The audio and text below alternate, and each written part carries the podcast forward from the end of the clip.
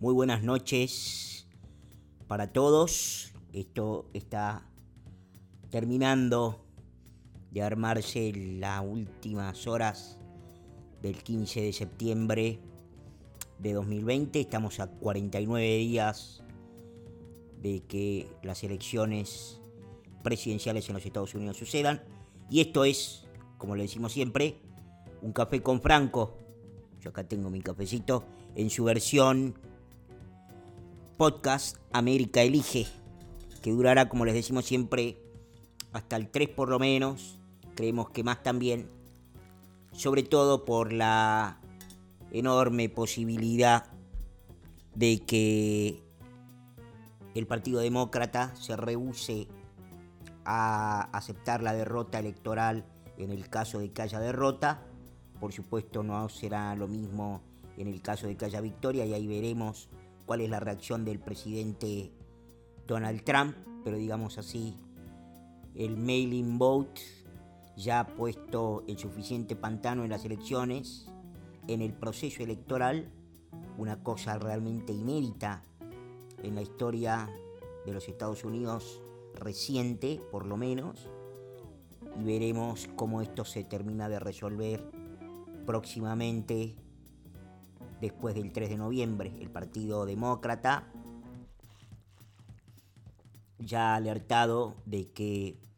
de ninguna manera sus voces más calificadas, no voceros, no Robertos Navarro, sino voces oficiales del partido han alertado de que de ninguna manera el 3 de noviembre o la madrugada del 4 de noviembre habrá resultado definitivo del proceso electoral.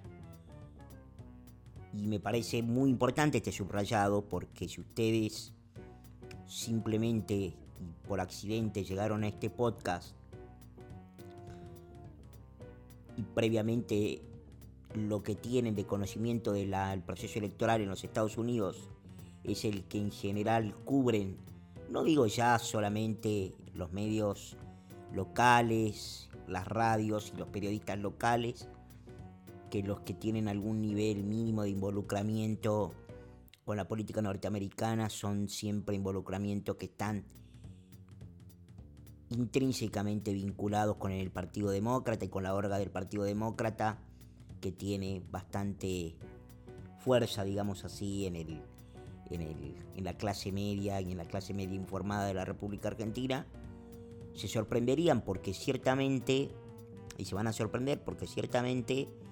las declaraciones que habitualmente escuchamos, en las cuales se trata de construir una imagen falsa, por supuesto,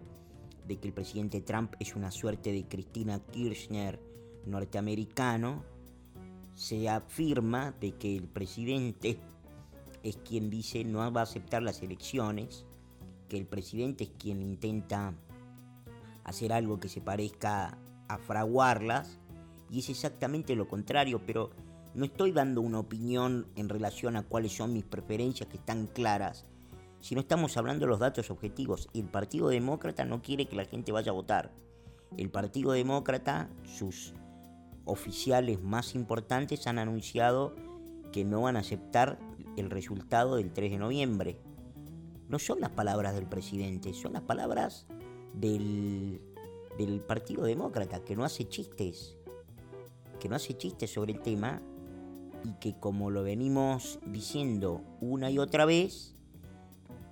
tiene un estándar para los so-called peaceful protesters y tiene otro estándar para los ciudadanos comunes y corrientes que tienen que ir a votar el 3 de noviembre. Pero este no es el tema del cual queremos hablar hoy, pero sí me parece importante destacar, porque si bien es cierto que estamos en una conversación en donde el 99% tiene un interés o repite lo de, lo de los sectores interesados, y entonces lo que prolifera y se propaga mayoritariamente es la desinformación, me parece muy importante que ustedes al menos tengan de este podcast un poco de información más certera, ¿sí? un poco de información más eh, cercana, o mejor dicho, lo más cercana a los hechos y a la realidad posible, porque me parece muy importante, no solo porque la intención sea de que ustedes, potenciales oyentes, les guste más una cosa u otra, o nuestros muchos y, y creciente cantidad de escuchas del podcast que tenemos en los Estados Unidos vayan a decidir un voto o su voto en base a lo que nosotros contamos acá. No, no, no, para nada. Sino porque me parece muy importante cumplir la función que nos propusimos y que yo me propuse en este emprendimiento prácticamente personal al principio de este podcast, que es tratar de circunscribirme lo máximo posible a los hechos. Nosotros, yo no creo en la neutralidad valorativa, pero sí creo en la objetividad y lo que tratamos aquí ser es más objetivo. Después están los temas de piel, después están los tonos, después están las formas y las subjetividades en donde todo es válido. Pero me parece muy importante que cuando se pueda decir, por ejemplo, que Trump manejó mal la pandemia, podamos precisar en qué lo manejó mal. Y si la referencia y si la comparación son otros estados, por no hablar por supuesto del estado argentino, la verdad que cuesta mucho sostener eso. Si comparamos con Europa, cuesta mucho sostener eso. Si comparamos con Asia, bueno, tenemos ejemplos más diversos. Con lo cual, digo, en nuestra idea de, si ustedes quieren, en tanto y en cuanto hecho maldito, no es simplemente por un afán provocativo o provocador, sino es por una idea fundamental que es la de tratar de circunscribirnos a los hechos porque ese es el propósito de este podcast. En segundo lugar, nos parece, me parece que el examen lo más objetivo posible nos va a acercar al 3 de noviembre, por lo menos teniendo entendiendo y teniendo en cuenta qué es lo que está en juego, quiénes son los jugadores y cuáles son las posiciones que defiende cada uno. Y llego a este punto con muchísimo interés, porque precisamente lo que quiero comentarles hoy, que seguramente será el título de este podcast, que es el episodio número 13, un número de mala suerte históricamente en los Estados Unidos, pero es el 13 al fin, es que Trump hoy ha dado un paso histórico para mostrarse más al centro que nunca, más pacifista que nunca, con mayor visión que nunca y con una mirada de largo alcance sobre la política exterior, impensada, por supuesto, para Hillary Clinton, que tiene, si uno tiene que pensar Hillary Clinton y acercarlo a Medio Oriente y tiene que pensar en Benghazi, la verdad es que las experiencias son muy malas. Si uno tiene que pensar toda la administración Obama, los ocho años de Obama, con lo que hizo Kerry, con los talibanes, con Al Qaeda, la verdad es que es muy difícil equiparar siquiera la visión en términos de costo de vidas para los habitantes de Medio Oriente, así como para los soldados norteamericanos y los aliados, en comparación a lo que ha hecho el presidente y lo que viene haciendo el presidente Trump y que hoy, digo yo, alcanza, si ustedes quieren, un punto culmine, que les digo más, si sucediera el milagro demócrata, en el cual el presidente Trump hoy estaría en sus últimos 49 días antes de que la decisión electoral determine que es one term president, creo que el corolario y el cierre de su gestión no podría ser mejor.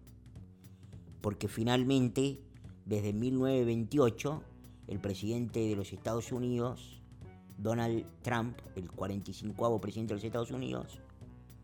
ha llevado a la práctica y con hechos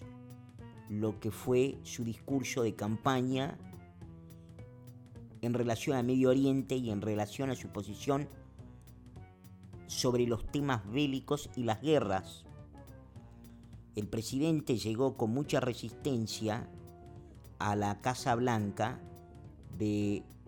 buena parte del establishment republicano y de algunos consorcios industriales poderosísimos que son los fabricantes de armas, por supuesto, porque es histórica la posición, de hecho está el video con Wolf, el conductor de CNN, en donde Trump, y de hecho de ahí viene su enemistad con la familia Bush, condenó de entrada los ataques a Irak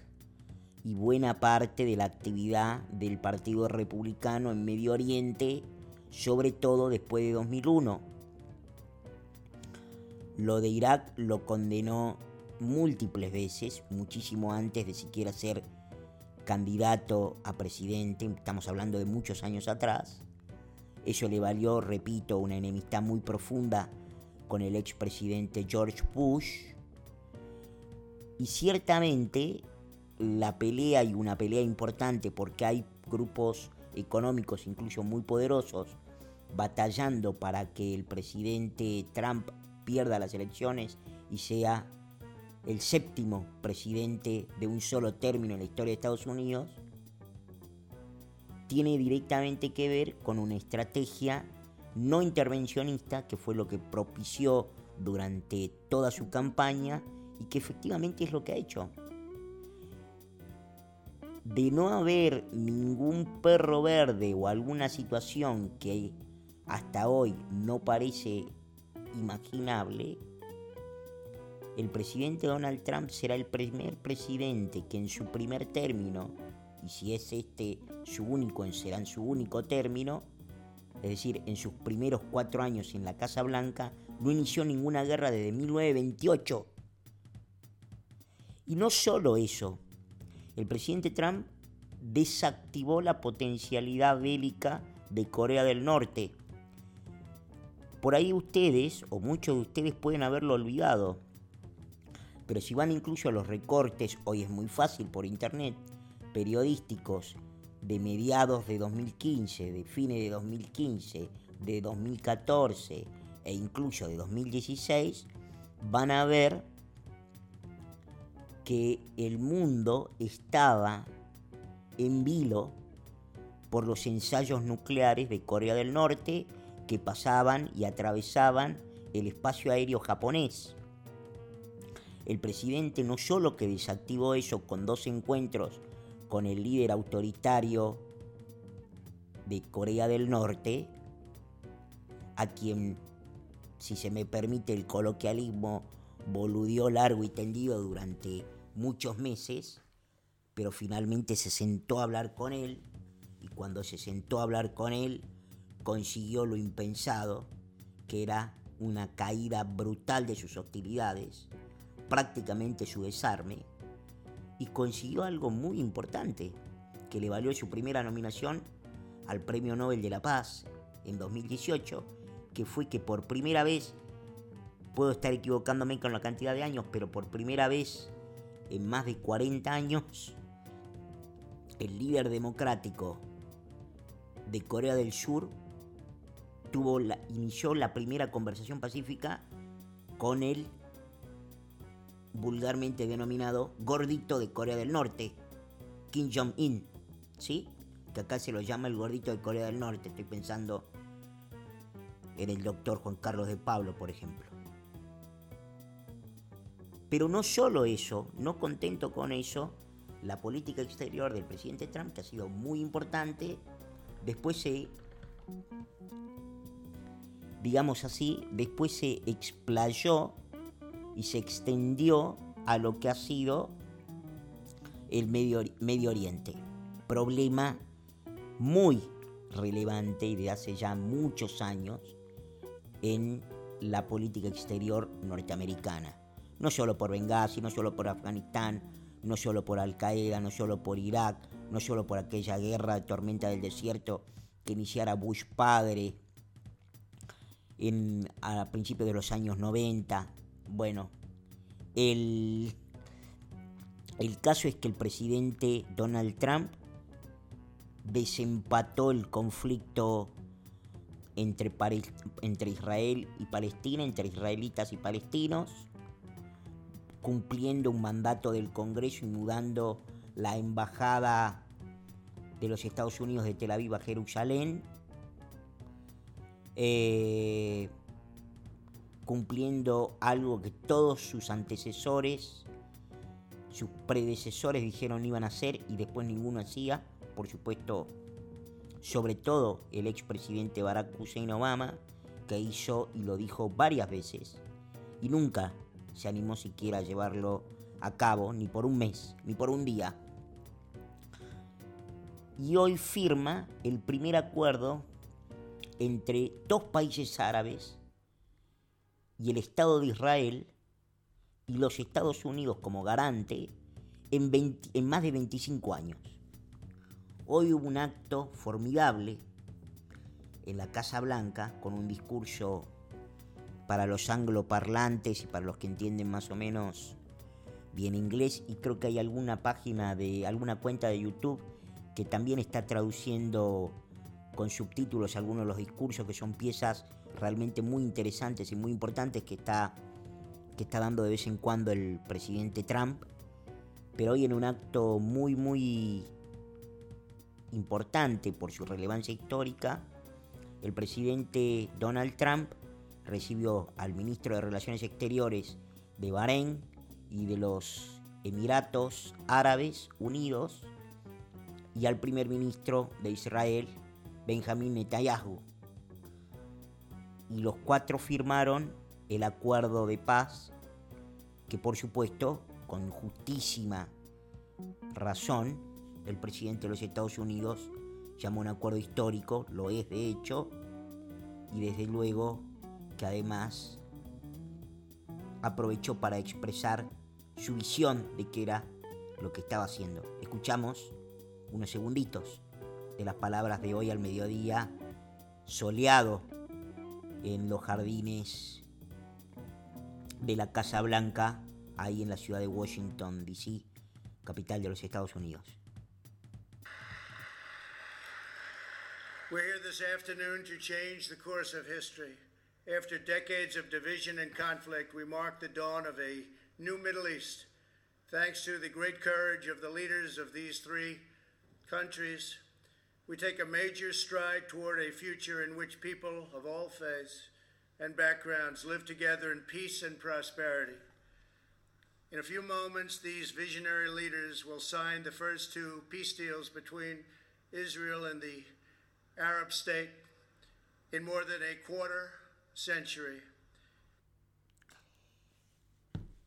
El presidente expresa un nuevo Medio Oriente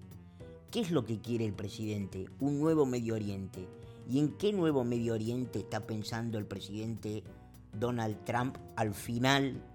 coronando, si ustedes quieren, al final de su primer mandato, al frente de la Casa Blanca?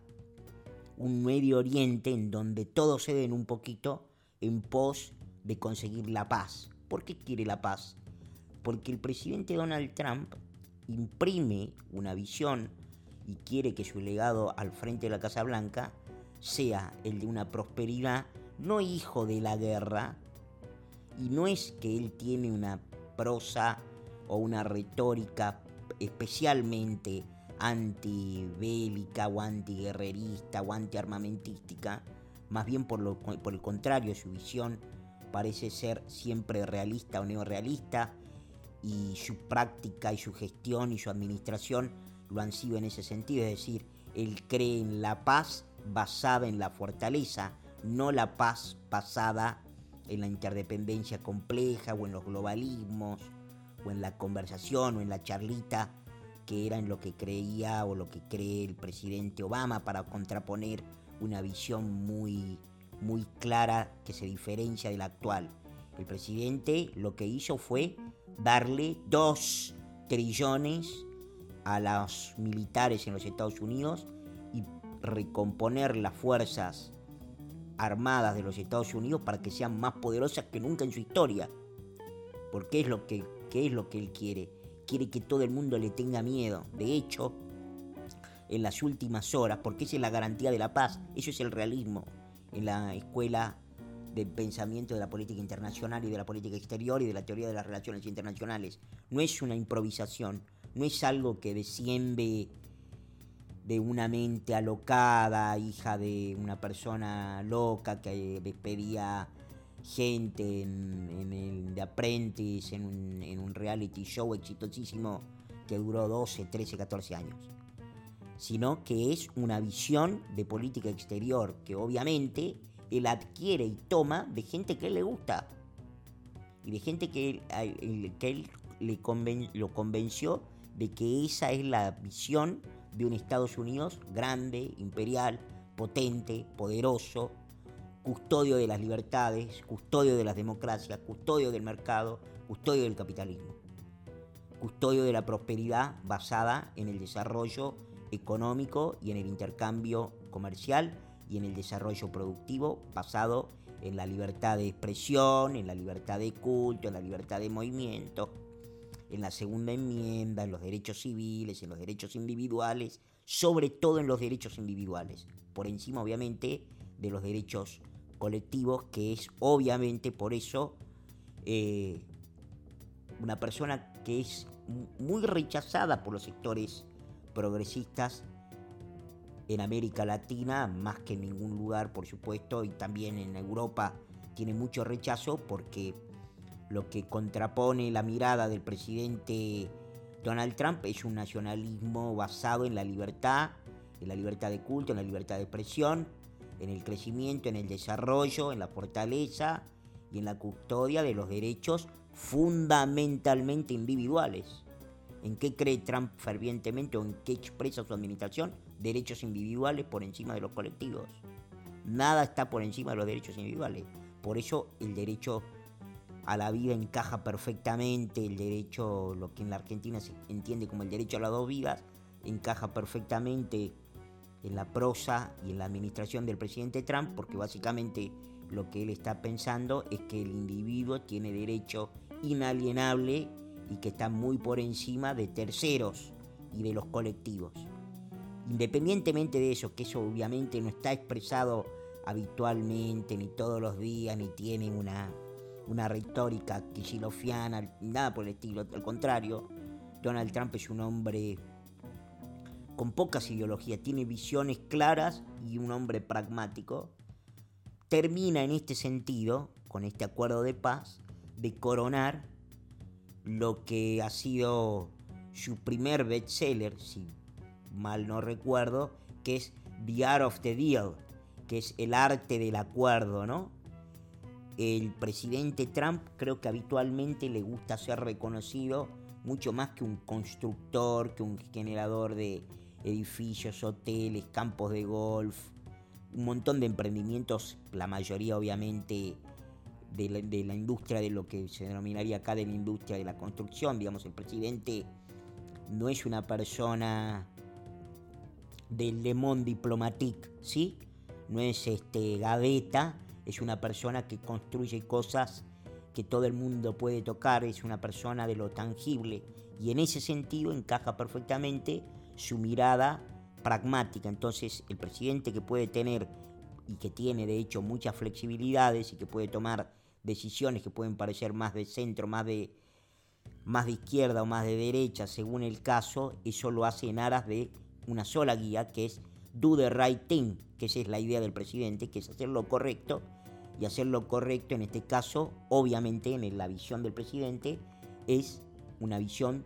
constitucionalista de los padres fundadores de los Estados Unidos, en donde vuelvo a lo que les decía apenas un par de minutos atrás, que es la vuelta a los derechos individuales por encima de todo. ¿Por qué es eso? Bueno, porque personas como Trump están convencidos, y eso también tiene que ver con su cuestión religiosa, que no es una persona hiperdevota, pero digamos tiene una formación y tiene una, una creencia, está formado en algo, que es básicamente, eh, si ustedes quieren, la ética protestante, que es en donde el individuo está por encima del todo, ¿sí? que los derechos individuales son inalienables, inviolables y que obviamente necesitan tener una custodia constitucional en la cual los individuos pueden hasta levantarse en contra de un Estado o de un gobierno o de una administración injusta. Así que esto es lo que se plasma hoy en el acuerdo de paz, en el cual también me parece muy importante destacar, se terminan de derrotar dos o tres mitos. El otro día el presidente en el acto en domingo, creo que fue, en el segundo acto en, el estado de Nevada, en la ciudad de Las Vegas, en realidad en las afueras de Las Vegas, en Henderson, el presidente dijo, algunos le dicen hispánicos, otros le dicen latinos, yo le digo personas, a mí me gusta la gente. En un acto de total y absoluta espontaneidad, sin teleprompter, que hoy ha sido parte de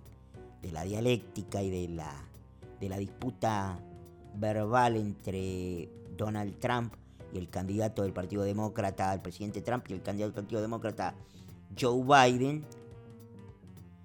el, el presidente dijo, a mí me gusta la gente. Y me parece que en ese sentido lo que se termina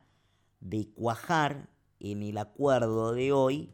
es algo que desmorona, y no digo que este podcast, ni mi retórica, ni mi fundamentación, por mejor que pudiera ser, que tampoco sé si es el caso, pero ni por intensa, ni por cubierta que pueda estar, lo va a revertir para quienes han decidido o reciben un, además un, un repiqueteo desproporcionado que trata todo el tiempo de decir que es exactamente lo contrario, pero el presidente desmorona con esto, yo creo que para siempre es muy muy difícil de sostener que el presidente tiene islamofobia. Cuando Donald Trump estaba a punto de llegar a la presidencia de los Estados Unidos, se lo mencionaba como islamofóbico. Lo mencionó muchas veces su contrincante del Partido Demócrata, la secretaria Hillary Clinton. Bueno, este gran acuerdo de paz en el cual el presidente dice, yo creo con muchísima justicia también, que está dándole inicio a un nuevo Medio Oriente, y ese nuevo Medio Oriente es un Medio Oriente en el que, como dice en el discurso que acabamos de escuchar, el fragmentito contiene a todos los credos, a todas las fees, a todas las religiones, en aras de la paz y la prosperidad. Está pensando en una prosperidad pacífica el presidente Donald Trump, en la que incluye todas las partes, no excluye a nadie. De hecho, el presidente está diciendo y está apostando todos los días a que se va a conseguir más países árabes que se firmen, que se acerquen a firmar este tratado de paz que ya han firmado Israel y los Emiratos Árabes y ahora se sumó Bahrein en segunda instancia y que Estados Unidos se ofrece como garante. Palestina la pasa mal. Irán anunció en las últimas horas algún nivel de retaliación por el asesinato quirúrgico de Soleimani que hiciera en 2019 los Estados Unidos y el presidente les, les advirtió a los iraníes anoche y por Twitter que está al tanto de los reportes que mencionan que Irán, lo que más se dijo con precisión es que Irán estaba buscando asesinar al embajador de los Estados a un embajador de los Estados Unidos y el presidente le dijo cualquier ataque a los Estados Unidos en cualquier forma va a recibir una respuesta mil veces más en proporción o en su magnitud de lo que nosotros recibamos. Con lo cual yo diría lo siguiente, si había algo en marcha, me imagino que los compañeros iraníes estarán diciendo, ¿por qué no esperamos un poquito? A ver si capaz puede suceder algo de esto, pero esperemos a ver si gana Joe Biden. Señores, un nuevo acuerdo de paz histórico después de 25 años se ha firmado hoy en la Casa Blanca, en donde Estados Unidos, contrariamente a la visión que muchos, obviamente, presidentes sí han tenido, intervencionista, en este caso se manifiesta al contrario y en favor de una prosperidad pacífica, mostrando que hay líderes, en todo caso en los Estados Unidos, dispuestos a custodiar, a ayudar o a propagar la posibilidad de un Medio Oriente distinto al que habitualmente conocemos la mayoría de nosotros por las imágenes de la televisión o también de películas y algunas series. Mañana volvemos con el podcast de Un Café con Franco,